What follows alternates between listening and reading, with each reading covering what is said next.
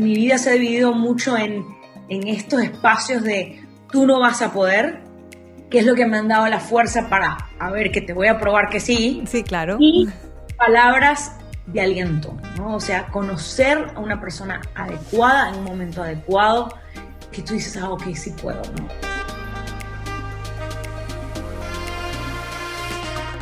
Hola, soy Tatiana Velázquez. Cada semana dirigimos nuestras luces y toda la atención hacia una latina que con su inteligencia, talento y servicio está elevando nuestra comunidad y pavimentando el camino para las que venimos detrás. Ellas son innovadoras, empresarias, científicas, celebridades, pero sobre todo heroínas del día a día. Sus acciones, valentía y dedicación nos dicen en voz alta que como mujeres hacemos la diferencia y hoy pueden ser tus mentoras. Bienvenidas a Latinas Mastermind. Hola a todos, feliz miércoles, bienvenidos a Latinas Mastermind. Yo soy Tatiana Velázquez. Hoy está con nosotros Grace Ramírez. Grace es chef reconocida. Yo sé que muchos de ustedes la han visto en programas del Food Network. Ella ha estado en programas como Destino con sabor. También la hemos visto en otros programas que ha hecho el canal en Latinoamérica. Además, Grace es una filántropa. Ella siempre está ayudando a la comunidad. Participa en varias organizaciones apoyando a los niños y personas en necesidad durante los momentos difíciles. Grace se destacó durante los primeros meses de la pandemia viviendo en Nueva York como ayudante. Fue, se ganó el premio comunitario de la revista People y además fue premiada como héroe de la ciudad de Nueva York, ayudando a la comunidad a servir casi 100.000 comidas diarias durante el principio de la pandemia. Grace comenzó su carrera como productora de televisión y después, a medida que iba pasando el tiempo, fue dándose cuenta que ser chef era su pasión que lo quería hacer a pesar de todas las dificultades, porque aquí, hoy, ella nos va a contar todos esos retos que tiene ser chef. Y espero que todos ustedes, a los que les gustan los retos, no solo de chef, pero retos en la vida, se queden y escuchen a Grace, porque ella dice que le encanta meterse a todo lo que le da miedo. Ahora, los dejo con Grace Ramírez. Hola Grace, ¿cómo estás? Gracias por estar con nosotros. No, bueno, gracias a ustedes por tenerme. Me honra participar en cosas como estas porque siento que podemos inspirar a, mucha gente, ¿no? A, invitarlos a, a, soñar y a seguir adelante, ¿no? Entonces, para mí, el placer es mío. Muchas gracias, gracias por estar aquí. Bueno, yo ya conté un poquito quién eres tú, pero eso es un resumen de los últimos años. Vamos a comenzar con lo más fácil y es, ¿quién es Grace? Mira, em, ¿quién es Grace hoy en día, no? Porque yo creo que yo he tenido muchas vidas y he pasado por muchas etapas. Y hoy en día, bueno, mi profesión principal es ser chef. Pero bueno, o sea, tengo esta otra vida que, que sigo ejerciendo porque también me apasiona, que es la, todo lo ligado con la industria del entretenimiento. ¿no? Yo sigo, o sea, sí soy chef, pero sigo produciendo eh, mucho contenido, programas, etcétera, para mí y para diferentes marcas, ¿no? Entonces, la verdad es que, que después de, muchos años de, trabajar bastante ¿eh? y de no darse por vencida y de, y de con sus altos y bajos, eh, estamos en un momento en los que, mira, gracias a Dios puedo vivir de, las dos cosas que amo, ¿no? De, de, ser chef y de producir contenido, ya sea para, para mi marca, que llamamos o sea, el, Pilar La Latina, Chef Grace Ramírez, y para otras marcas, ¿no? Generar contenido en sí, y a la vez, bueno, están los shows de televisión, los libros, o sea, que, que la verdad que se han logrado muchos sueños, ¿no? De, de que, especialmente después del boom que hubo de, de esto de Masterchef, de todos los programas con chefs, yo creo que nos motivó a muchos a soñar en que podemos tener esta, esta vida de, entre comillas, celebrity chef. Entonces, eh, la verdad es que Grace hoy en día es una persona que sigue soñando, ¿no? Para mí es, solo el comienzo. es muy chistoso porque para mí yo solo estoy comenzando, ¿no? Pero si me detengo y miro atrás, pues tengo que, que estar muy agradecida con lo que esta marca que se ha convertido Chef Grace Ramírez, la latina, ha logrado. Entonces, es irónico porque si la gente me pregunta, ¿y qué sigue? Yo digo, bueno, es que para mí es nada, solo el principio, pero, pero sí siento que, que siempre hay que dar una mirada hacia atrás y honrar lo que uno ha hecho. Es verdad, es verdad, eso es. Bueno, ahora que vamos, entonces, vámonos un poquito hacia atrás. ¿Dónde naciste y cómo está constituida tu familia? es como el Facebook status, ¿no? Es complicado. Yo nazco en Miami, mi familia es venezolana, vengo de una familia hermosa, enorme de Venezuela, mis abuelitos son venezolanos, mis padres también son venezolanos, pero yo nací en Estados Unidos. Cuando tengo un año, mi padre muere y nos devolvemos a Venezuela. Entonces me crío los primeros 10 años de mi vida en Venezuela Después volvemos a Miami, ahí vivo cuatro años. Después viví en Costa Rica. Después volví a Venezuela. Después volví a Miami. Después viví en New Orleans. Después viví en, New York. Después viví en New Zealand. Y ahora estoy de vuelta a Nueva York. Y aquí llevo ya 17 eh, años en total. Así que yo diría que soy una venezolana latina con un corazón bastante mexicano y en nueva zelandés viviendo en ¿no? Pero con unas raíces bien arraigadas a todo lo que tiene que ver con mi familia en Venezuela y, mi cultura, ¿no? Sí. ¿Y tienes hermanos? No, yo soy hija única, pero tengo muchos primos que son como mis hermanos. Entonces, yo me crié entre primos, la mayoría varones, muchos de ellos. Mi abuela era, tenía nueve hermanos y cada uno de esos hermanos tenía mínimo tres hijos, otro tenía siete hijos. Entonces, me crié en esa familia de que los domingos éramos 50 personas mínimo un domingo reunidos. Entonces, sí, soy hija única, pero nunca sentí que era hija única. Eh, igual, igual. Mira, yo, para mí es igual. Yo siempre digo, pero tú eres muy cercana a tus primos. Y yo es que básicamente mis primos fueron mis hermanos, porque, bueno, yo fui hija única hasta los 12 años. Después de los 12 ya em, nacieron mis hermanos, pero imagínate. Entonces, pues me crié también y llena de primos por todos lados. Sí, eh, yo para mí, esas familias con las que uno se crió eh, son una bendición, ¿no? Porque tanta gente, diferentes opiniones, un domingo, todo el mundo hablando uno encima del otro, comida, mucha comida. Mucha comida. Tiene mi pasión por la comida y, ver cómo la comida era lo que siempre nos unía, ¿no? Y la comida era el amor que como mi abuela demostraba su amor, como mi bisabuela demostraba su amor, y eso era lo que nos unía, ¿no? Un domingo saber que mi abuela cocinaba o mi tía abuela, mi tía Morela que cocina espectacular, o mi bisabuela cocinaba o mi abuelo cocinaba. Entonces, me siento muy afortunada de haber crecido de esa manera. ¿Desde cuándo tú sentiste, a mí me gustaría ser chef o me gustaría cocinar, me gustaría dedicarme a esto? Mira, al principio fue pura coincidencia, al principio era una nostalgia bárbara hacia esos domingos que estamos hablando, ¿no? De que, de que yo extrañaba tanto estar con mi familia. Como venezolana, pues, para qué, no vamos a hablar de política porque se vuelve muy complicado, pero yo cuando me fui de casa, a los 18 años, fue cuando, cuando entró Chávez al poder, esta dictadura que, que ha durado hasta ahora. Entonces, era complicado porque todo estaba cambiando, todo estaba cambiando y todo se había puesto mucho más difícil. Emilia pasó de ser una familia de clase media alta a una familia clase baja prácticamente.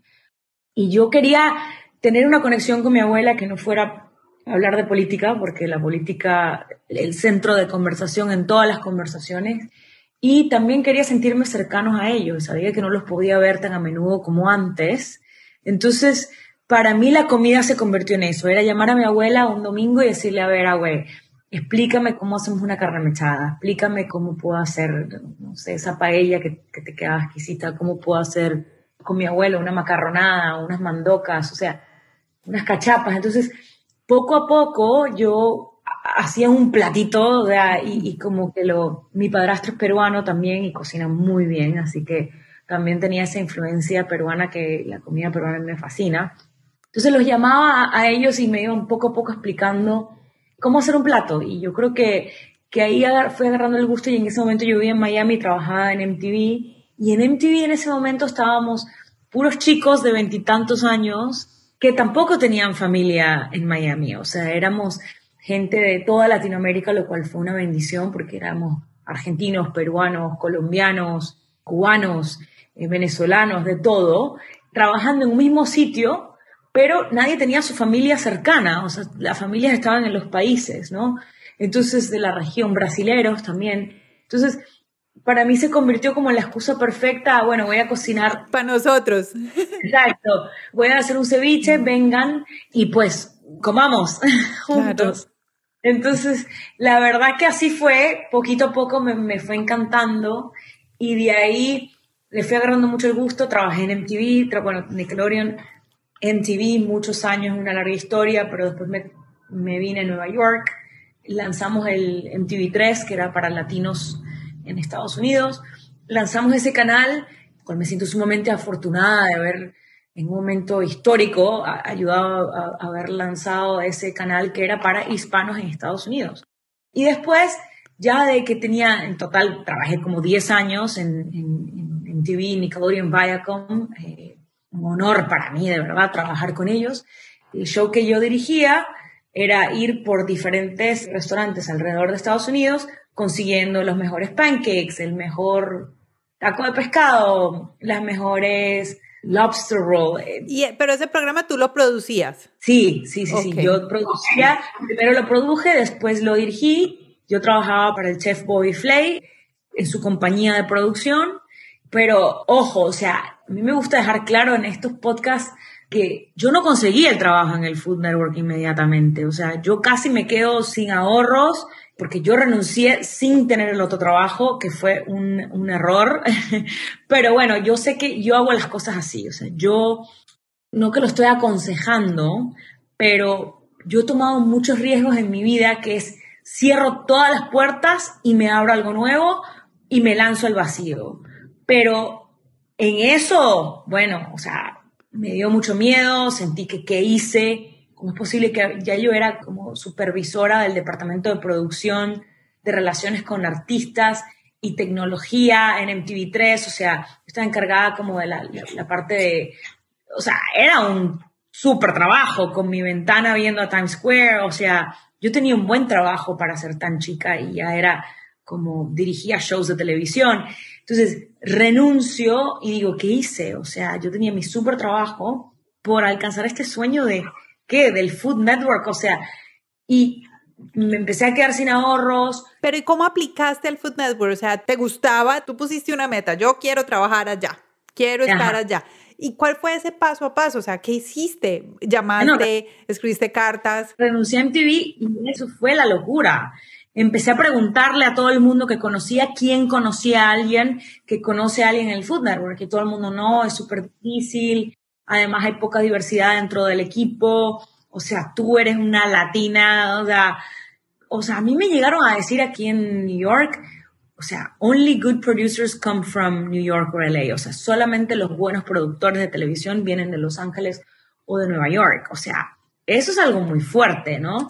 Ahora, obviamente, nadie te podría decir eso. Eso fue hace muchos años. Pero para mí eso fue una llama en, a ver, yo voy a poder, ¿no? Yo creo que esa, mi vida se ha dividido mucho en, en estos espacios de tú no vas a poder, que es lo que me han dado la fuerza para, a ver, que te voy a probar que sí. Sí, claro. Y palabras de aliento, ¿no? O sea, conocer a una persona adecuada en un momento adecuado, que tú dices, ah, ok, sí puedo, ¿no? O sea, te juro, en esta desesperación yo siempre me acordaba, yo siempre hablo de esto porque yo entrevisté a Jennifer López justo antes de renunciar y Jennifer me dijo, si tú, if you keep working hard enough, something will happen. Si tú sigues trabajando y no te das por vencida, algo va a suceder.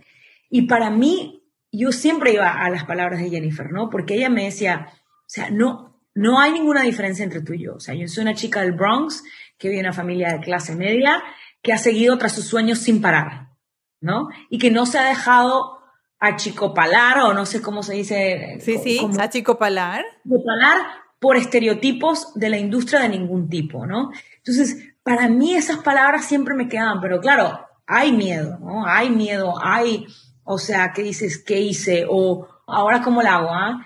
Y nada, empecé a preguntarle a todo el mundo hasta que el que era mi novio en ese entonces, en una fiesta me dice, conseguí, conseguí a la persona que conoce a una persona que trabaja en el Food Network. Y así fue, y me, entrevistaron y, me dieron el trabajo, pero ojo, de ser supervisor de un departamento de producción a associate producer, que es menos que producer. O sea, tuve que como que volver a empezar de nuevo. Y eso yo creo que es otra constancia que me ha ayudado mucho tener la habilidad de fluir y de aceptar, ok, bueno, aquí vuelvo a empezar de nuevo, que fue después lo que me pasó eventualmente con convertirme en chef, ¿no? Pero ahí en el Food Network es donde me enamoro de la cocina ya y lo veo como algo que es, ah, you can make a living out of cooking, o sea, tú puedes hacer una carrera cocinando, ¿no? O sea, interactuar con tanta gente a través de tres años de carrera que tuve en el Food Network con, con Bobby. Ah, ok. Porque eso es otra cosa importante, ¿no? Y que yo lo veo mucho con chicos que hago mentorship y if you see far, you go far. Y si tú ves, si tú ves algo que alguien como tú lo ha hecho, tú lo puedes llegar a manifestar porque tú sientes que tú lo puedes hacer. ¿no? Entonces, eso me enseñaron en Rwanda, en, una, en un sitio donde yo hice de voluntaria con chicos han sido muy poco privilegiados, llamémoslos así, que el, lugar está en la montaña, está hermoso y, se ve hacia el infinito y decían eso, o sea, if you go, if you see far, you go far, ¿no? Entonces, para mí también eso es algo que, que ha sido muy importante, como que tener referencias, ah, ok, esa persona pudo, yo puedo, ¿no? Y creo que es algo que también mi madre me siempre me ha dicho, tú nunca sientas celos de nadie, tú utilizas todo para inspirarte no para tirarte para abajo y no para, ay, porque ellos sí, yo no, no. Todo es una inspiración y yo creo que eso es algo imperativo como mujeres, como latinos, en el que caemos mucho en esa trampa de, ah, es que si estás tú yo no puedo, o quítate tú para ponerte yo, o hay pocos puestos en la mesa que eres tú o yo. Y hay esa cosa de esos celos y envidia bastante, eso solo es energía que te desgasta y que no vale la pena. Entonces, para mí es muy importante siempre, sobre todo cuando, cuando hablo con niñas y con mujeres, en recalcar eso, ¿no? En recalcar, pues me encanta. Bueno, entonces estuviste en el Food Network, estuviste de productora y ¿cuándo empiezas tú a trabajar en tu libro, en La Latina? Bueno, porque cuando estaba trabajando en el Food Network empieza este show que era el primero, que se llamaba MasterChef, y yo ya cocinaba mucho para mis amigos y mi familia y, hacía estos, o sea, invitaba 20 personas a mi casa, 10 personas a mi casa, mínimo una vez a la semana. Y llegó este amigo mío que estaba trabajando en el show y diría, deberías hacer el casting. Y yo, bueno, hago el casting, de 60 mil personas quedo. Hiciste el casting para Masterchef. Y como talento yo, o sea, ah. Okay. Tanto la idea de, bueno, vamos a lanzar, pero de nuevo, porque a mí siempre me gusta lanzarme a cosas que tengo mucho miedo. O sea, yo tenía mucho miedo, pero yo siempre he sentido que ahí está el mayor crecimiento. Claro. En la fricción, en lanzarse al vacío, en, o sea, challenge yourself, o sea, porque ahí está el verdadero crecimiento y en verdad nunca sabes a dónde te lleva ese crecimiento. Entonces dije, bueno, voy a probar lo hice, uff, fue horrible. Espérate, ¿cuántas personas se presentaron al casting, más o menos? 60 mil, 60 mil. 60 mil. ¿Y cuántas quedan? Quedamos 20. Quedaste 20. Bueno, y entonces entraste a MasterChef ya como talento, chef, a esa competencia que es... Horrible. es, es, bastante dura, es bastante dura porque es, pues te ponen límites, ingredientes, tiempo, tienes unos chefs súper, súper, es pues el estrellato al frente tuyo. Yo me imagino que eso debe ser súper estresante. Cuéntame cómo te fue. Sí, no, fue horrible para mí. O sea, yo no, no tenía idea en lo que me estaba metiendo, el primero yo creo que ya, o sea, ya MasterChef tiene muchos años y, tú lo ves en televisión siempre y si lo haría ahorita, pues lo haría completamente diferente porque ya sé cómo es el formato, ya sé en qué consiste, ya sé la mayoría de las pruebas, puedo estar mucho más preparada, pero en ese momento era el primero y llegué al, como, creo que fueron dos episodios, pero es que claro, escogí un plato súper complicado que es un pabellón venezolano en 30 minutos, imposible, así tuviera una olla de presión, o sea, escogí el plato equivocado para el momento, para lo que era. Gordon Ramsay me, me saca el show, me dice, deberías estudiar, deberías ir a la escuela y después volver a la escuela culinaria. Dije, bueno, yo acá a esto no vuelvo, pero sí me dije a mí misma, o sea, oye, ¿es esto lo que quiero hacer? O sea, cuando me votan y sí, lloré como por una semana, comí helado de chocolate en frente del sillón sin salir, creo que no me bañé en dos días, o sea, esa típica que dices, o sea, se me acabó la vida, o sea, este su gran sueño que yo juraba que iba a ganar, pues no llegué ni al segundo episodio, te empiezas a cuestionar todo. Y para mí, en ese cuestionamiento, abrí un libro de, de David Chang, Momofuku, y él contaba su experiencia sobre ir al French Culinary Institute acá en Nueva York y que el programa que él hizo eran nueve meses. Ya ahí digo, ah, claro, French Culinary Institute es la escuela donde fue Bobby Flay y queda aquí en Soho nueve meses, en las noches, las mamás tienen hijos en nueve meses, yo puedo dar a luz a, una carrera. Una carrera nueva. Claro, porque a Hyde Park no me podía ir dos años todavía estaba endeudada de mi primera carrera, típica historia de, ¿sabes? Inmigrante que todavía estaba pagando la primera carrera, me iba a endeudar otra vez en la segunda. Yo también tuve un accidente horrible donde casi me muero y, y, no tenía seguro, entonces todavía debía el accidente y la decía, ¿cómo, ¿cómo voy a hacer? O sea, son 50 mil dólares más. No lo veía, o sea, no lo veía cómo iba a ser. ¿Y qué te inspiraba? Mira, a mí yo digo que siempre me ha inspirado una gran fuerza de que no tengo plan B. O sea, es eso o no como, o eso o no. O sea, no tengo plan B, no tengo una familia que puedo llamar, no tengo un papá que puedo llamar, mi papá se murió, o sea, la mayoría de la, familia y mi papá se han muerto también. O sea, mi mamá es maestra de meditación, lo máximo, la amo, pero bueno, no es que la puedo llamar financieramente. Yo no puedo contar con nadie financieramente para, para nada. Entonces, mi gran motor es que no hay plan B, de que siempre he tenido que o lo hago o lo hago, o sea, no hay otra, ¿no? Y como que volver a Venezuela obviamente nunca ha sido una opción, entonces tengo que hacerlo. Claro. Entonces, para mí era, ese era el, gran motor. Me fui al French Culinary Institute, averigüé sobre becas, becas y dije, bueno, hay dos becas al año. Y dije, me voy a, yo me voy a ganar una de esas. Y como tenía tres años trabajando para el Food Network, pues tenía muchos contactos en la industria que me dieron muy buenas cartas de recomendación y pues hice la escuela culinaria. ¿Te ganaste la beca? Me gané la beca, sí. ¡Yay! ¿Y seguías trabajando en el Food Network? No, no, ya no. ¿Ya no trabajabas en el Food Network en ese momento? No, ya, ya no, porque ya no me da, o sea, no podía hacer la escuela y trabajar en el Food Network. Ah, cuando trabajas en televisión, como para el Food trabajas todos los días, más de 12 horas al día, o sea, es un trabajo fuerte y esto va a ser súper demandante. A la vez yo quería también como que, bueno, si soy chef me voy a convertir en chef, o sea, voy a vivir lo que es trabajar en un restaurante, trabajar en una línea, entender de verdad el mundo de adentro, ¿no? Porque no me parecía, aparte que no, no me daba el tiempo, el show que yo trabajaba era muy demandante, requería estar dos semanas en Nueva York y dos semanas viajando, así que no, no podía hacer los dos.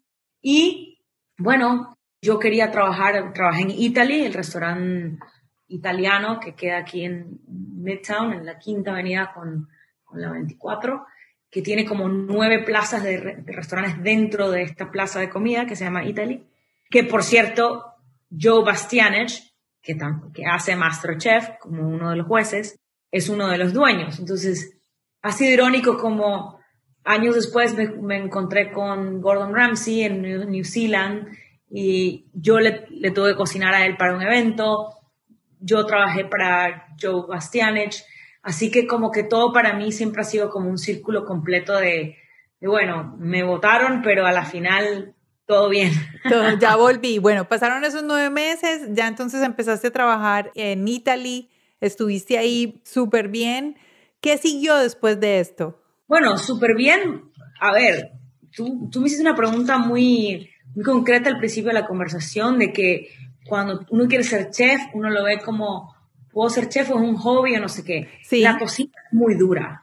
O sea, yo, yo siempre le digo esto a la gente, o sea, la cocina es fascinante, es, si lo tienes en ti, es lo mejor que te puede pasar, no hay ningún ambiente con tanta adrenalina, con, en equipo, pero es, o sea, tú entras a una cocina y trabajas 12 horas al día y te duele parte del cuerpo que no sabías que ni tenías.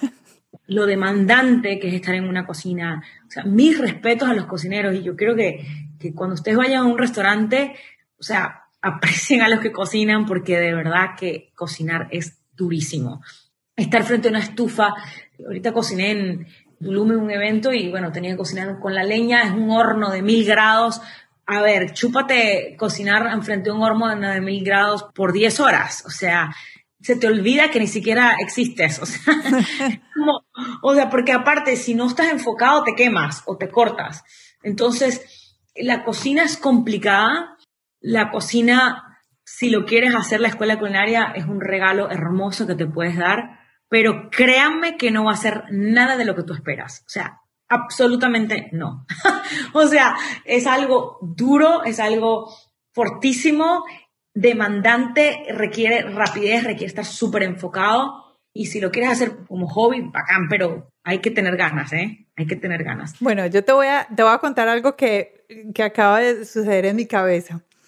Con nuestra coordinadora de guests estábamos hablando de ti, bueno, organizando esta entrevista contigo, y ella me hizo un comentario me dijo, oye, pero tú sí crees que ella está disponible porque yo veo el Instagram de Chef Grace y está ella está siempre viajando, yo, yo la veo viajando, yo no la veo allá nunca en la cocina, me dice así.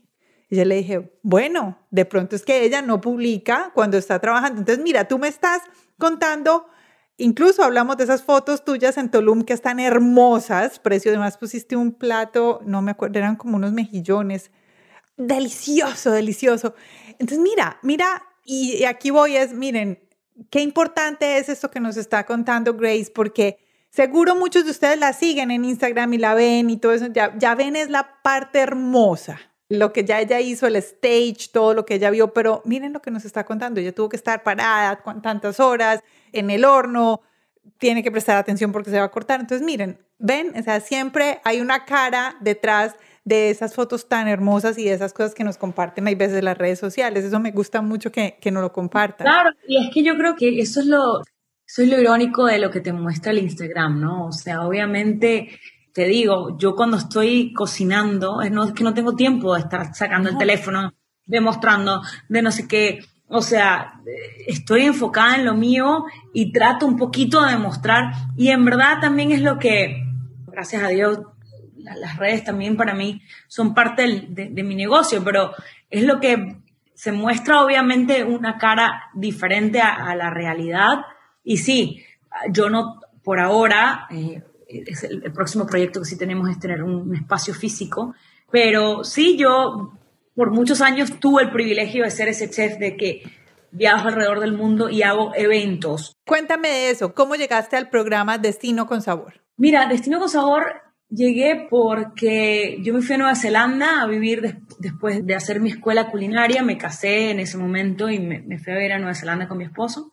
Y ahí empecé a dar clases de cocina y trabajar para una ONG que se llama Garden to Table, donde cual le enseñamos a los niños en las escuelas cómo cultivar, cosechar y cocinar sus propios alimentos. Entonces ahí conocí a mucha gente y, un día cuando estaba dando una de mis clases de cocina se me acerca una, una muchacha y me dice, mira, estamos haciendo un casting para, hacer este programa que es como Masterchef, pero se llama My Kitchen Rules y queremos saber si estás interesada en hacer el casting. Y yo, bueno, claro, o sea, ser juez sí, ser concursador ya no hago más eso, pero... Y me lo dieron, entonces, pues de ahí obviamente siempre fue mi, mi, sueño hacer un libro de cocina donde yo honrara las recetas de mi familia, de mi abuela. Sabía que no podía hacer un libro netamente venezolano porque era Nueva Zelanda, o sea, tenía que ser un poco más abierto, ¿no? A, que la gente se pudiera relacionar con el tipo de comida. En Nueva Zelanda en ese momento se puso muy de moda la comida mexicana. Mi mamá ha vivido en México muchos años. Con MTV viajábamos a la región muchísimo. Tengo muchos amigos mexicanos. En las cocinas, pues mis manos derechas, izquierdas y demás eran mis cuates mexicanos. Entonces, para mí México representa una gran parte de cómo crecí, de quién soy. Además, mi abuela mandó a muchos de sus em, hermanos a estudiar a México, entonces en mi casa se comía mucha comida mexicana, mis tíos vivieron en México, entonces para mí era como, bueno, que podemos hacer un libro que lo abramos un poco más a Latinoamérica, ya que mi mamá también ha vivido en Brasil, Chile, Colombia, mi padrastro es peruano, mi padrastro vive en Argentina, Uruguay. Entonces, para mí, yo me sentía cómoda en que sé suficiente de la cultura y de platos que yo amo cuando yo voy a visitar a, ¿sabes? A mi mamá a Brasil, que era lo primero que me provocaba un pan de queijo. Y, mm. y así. Entonces fui escogiendo platos que para mí son cuando me bajo de un avión en Chile, que es lo primero que me provoca, o cuando me bajo de un avión en Brasil, o, así en Argentina. Entonces, así se fue armando la latina, ¿no? Y el nombre surgió porque en Nueva Zelanda yo era The Latin Girl. Oh, ahí está. Entonces, The Latin Girl es la latina y de ahí surge la latina y ahí en Nueva Zelanda vivo cuatro años. Era juez de este programa de televisión y bueno, gracias a todas las conexiones y a lo largo de mi trayectoria en, la industria del entretenimiento, pues amigos que trabajaban en MTV fueron a trabajar al Food Network Latinoamérica y me dijeron, sabes que estamos buscando un talento, que si quieres hacer el casting, pues nos encantaría, nos encanta lo que estás haciendo en Nueva Zelanda, tu libro, la, la, la, la, la, la. Y bueno, después de mucho para adelante y para atrás y castings, casting que fueron bien, casting que no fueron tan bien, casting que pensé que no me lo daban, después que sí, después que no, pues se logró hacer Destino con Sabor. ¿Cuánto tiempo lo hiciste? Mira, Destino con Sabor se hizo solo una temporada, porque son 16 episodios. Después Discovery Channel compró Food Network, hubo un cambio ahí. Entonces hicimos otro que se llama De chuparse los dedos para las plataformas digitales. Y así vamos. Pero todo es un avance, me encanta porque todo vas, vas moviéndote para adelante. Bueno, Grace, ya estamos terminando, pero yo no voy a dejar que te vayas sin que nos cuentes una parte que yo admiro mucho de ti y es tu parte de filantropía. Fuiste galardonada como una héroe en Nueva York, ahora con el, tema del COVID-19. Y yo he visto que tú viajas por el mundo haciendo labores humanitarias, todas relacionadas con la cocina, con suplir el hambre que tienen varias personas en el mundo. Y quiero que me cuentes un poco de qué es lo que haces y en cuáles de esas instituciones estás. Mira, para mí es que todo lo que yo les estoy contando es muy duro y las cosas que a mí me han pasado han sido, o sea, de nuevo, como mi Instagram, pues yo te estoy cortando poquito las partes duras, pero bueno, tendríamos que, que escribir un libro sobre las partes bien duras por las que yo he pasado, ¿no?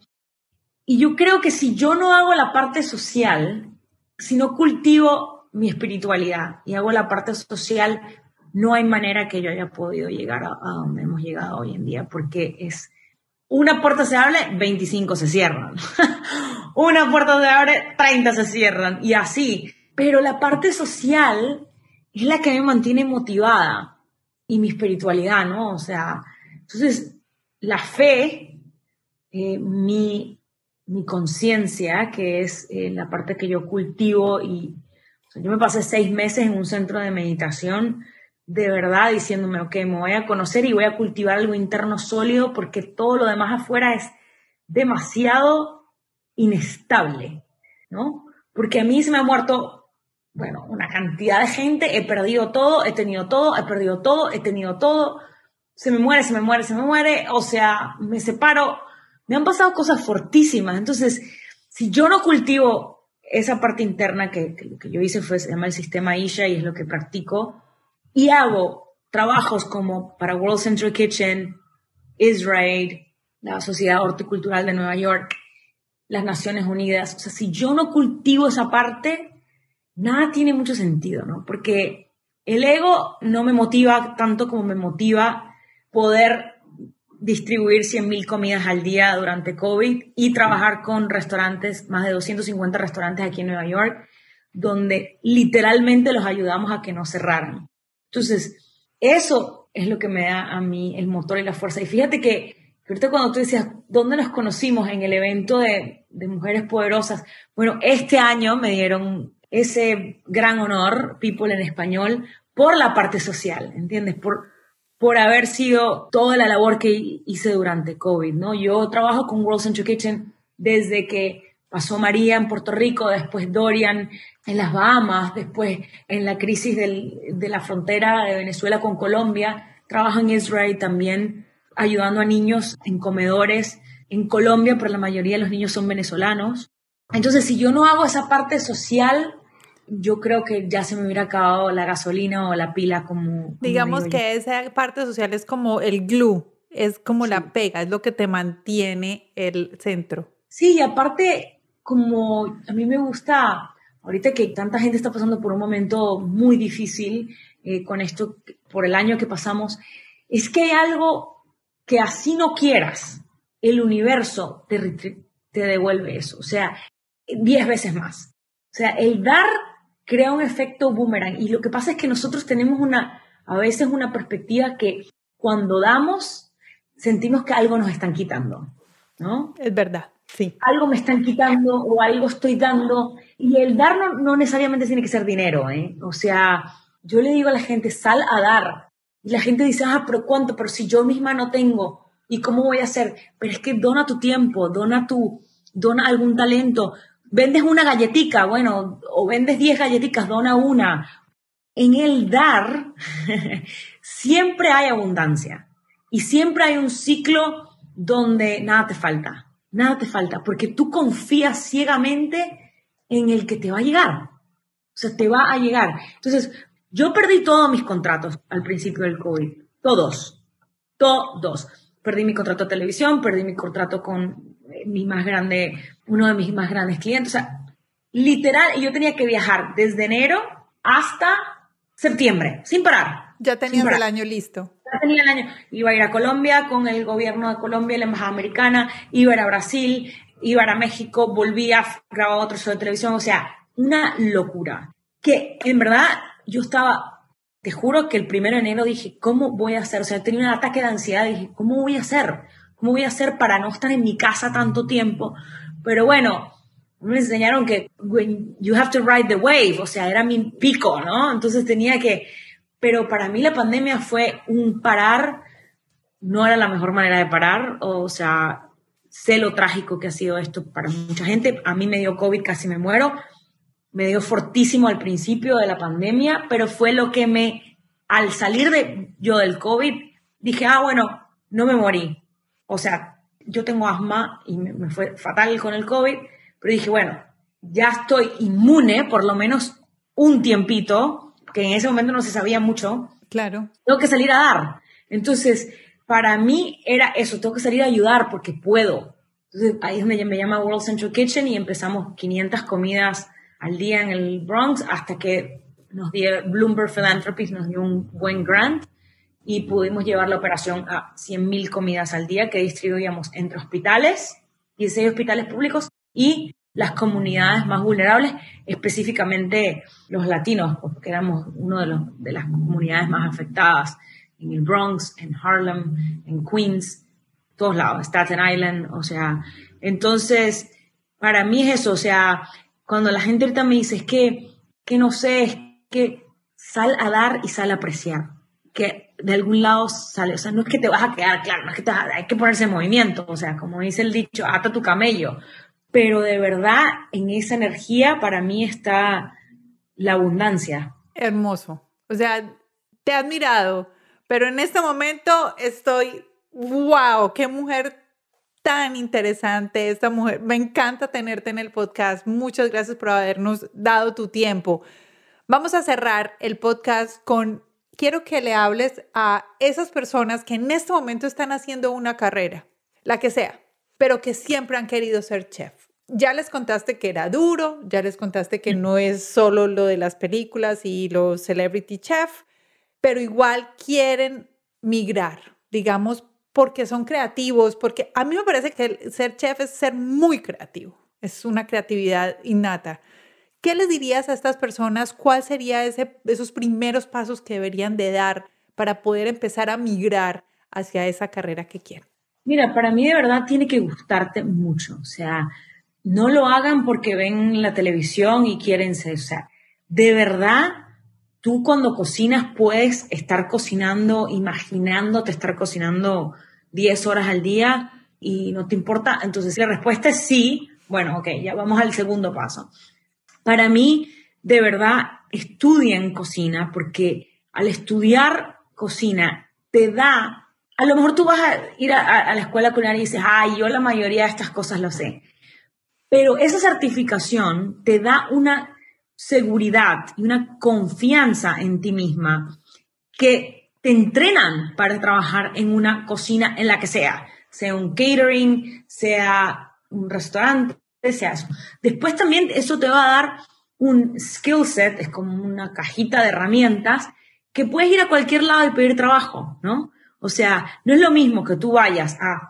Y después eh, ahí, ahí se abren las puertas, ¿no? No solamente puedes trabajar en un restaurante, puedes tener tu propio negocio. Yo tengo muchos amigos que trabajan en yates, en super yachts, o son chefs privados de familia, o trabajan literalmente en, viajando en este super yate. Es un trabajo duro porque, bueno, le estás dando de comer a una familia mega exigente y puede que un día le deje comer a 25 personas, otro día 5, otro día 2, otro día 3.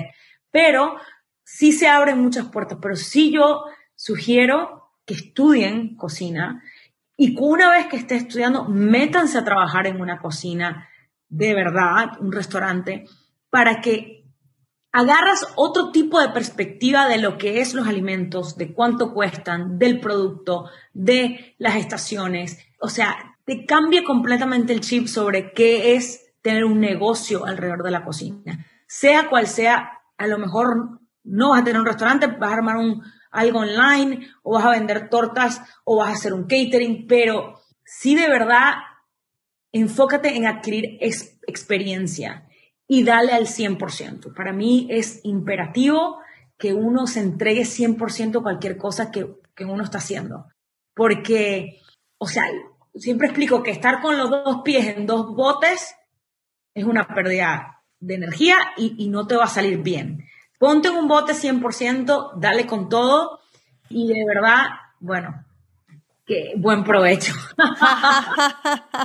bueno, eso me encantó, eso me encantó. ¿Qué se nos quedó por fuera? Bueno, se nos quedaron muchas cosas, pero ya el tiempo no nos, no nos alcanza. Algo que se nos haya quedado por fuera y que tú digas, uy, yo hubiera querido hablar de esto, me faltó esto. No, la verdad es que, bueno, mis redes son Chef Grace Ramírez en Instagram en Facebook. Yo manejo mi propio Instagram, créanlo, ¿no? O sea, tengo equipo creativo que me ayuda, pero, pero yo soy la que, la loca que contesta los, sus mensajes a las 4 de la mañana cuando no puedo dormir o cuando duermo poco. Trabajo mucho, así que cualquier cosa me escriben y bueno. ¿Qué sigue para ti? Vamos a abrir ahora un negocio donde es una especie de, de, un incubator program for women, o sea, va a tener una parte social donde vamos a ayudar a entrenar a mujeres en la industria que sepan cómo trabajar en la cocina y un, es un café, pero no es un café. Eh, después les cuento más, pero es, voy a finalmente lanzarme a tener un, un negocio, pero con un emprendimiento social adjunto. Un componente social bien entretenido. Bueno, me encanta, me encanta. Bueno, a todos ustedes los invito, vayan y sigan a The Chef Grace. ¿Nos repites, por favor, tu Instagram? Chef Grace Ramírez. Grace Ramírez, perfecto. Página web? chefgraceramírez.com. Perfecto. ¿Estás en alguna otra red social? Sí, en Facebook también, Chef Grace Ramírez. En todas partes. Bueno, ahí es donde pueden estar. Todos ustedes, muchísimas gracias por haber estado el día de hoy aquí en Latinas Mastermind. Espero que hayan aprendido muchísimo. Yo me quedé con dos enseñanzas muy grandes dentro de este podcast, gracias a ti, Grace.